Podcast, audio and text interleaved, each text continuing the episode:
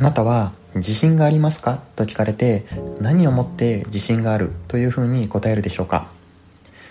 何か目標や課題に対してそれをうまく処理して具体的な成果を上げられると強く思っている場合に、まあ、この言葉が使われる場合というのがほとんどかと思います。つまり信じるものは自らの能力と成果です。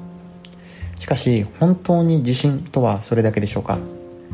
自信という言葉はもっと大事なものを含んでいないでしょうか？広辞苑によると自信とは自分の能力や価値を確信すること自分の正しさを信じて疑わない心というふうにあります。能力を信じる以外にも自分の正しさを信じることも自信です。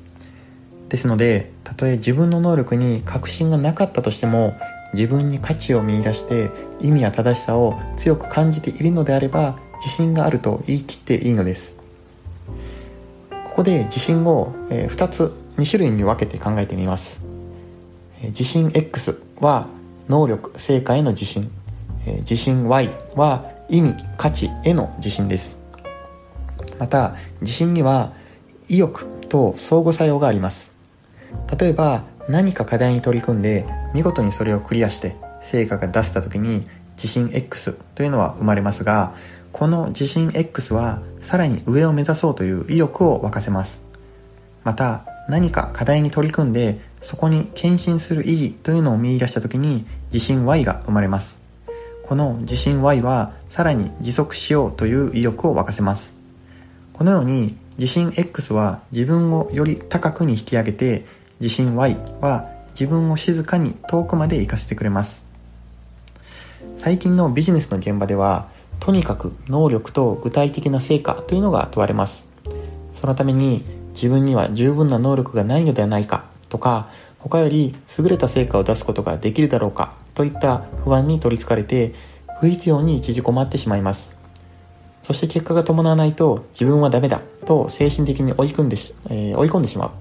まあ、そしてその取り組み自体もやめてしまうことにつながります、まあ、このような状況下で長いキャリアの道のりで、えー、基盤に置くべきことというのは自信 Y だということです。なぜなら物事は負けたら終わりではなくやめたら終わりだからです。その取り組みを持続さえしていればやがてまたチャンスというのは訪れます。自信 X は有能さをベースにするものでありそこからは長けた仕事というのが生み出されます。一方で自信 Y は意味をベースにしているのでそこからは豊かな仕事というのが生み出されます。自信 X 長けた仕事の世界というのは常に競争や変化にさらされます、人生100年時代、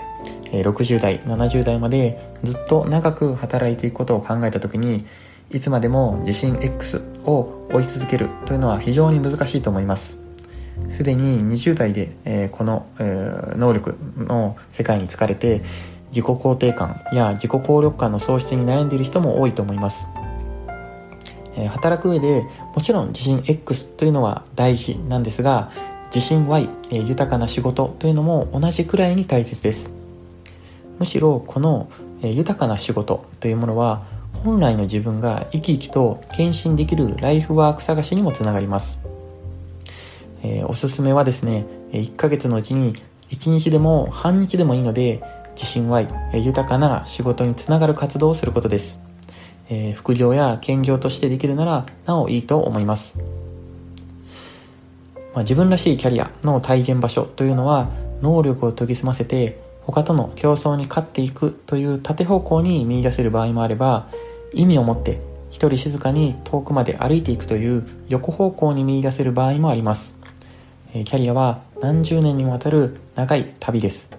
まあ、その意味で自信 Y というものにももっと意識を注がれてもいいかなというふうに思います、え今日のお話はここまでにします。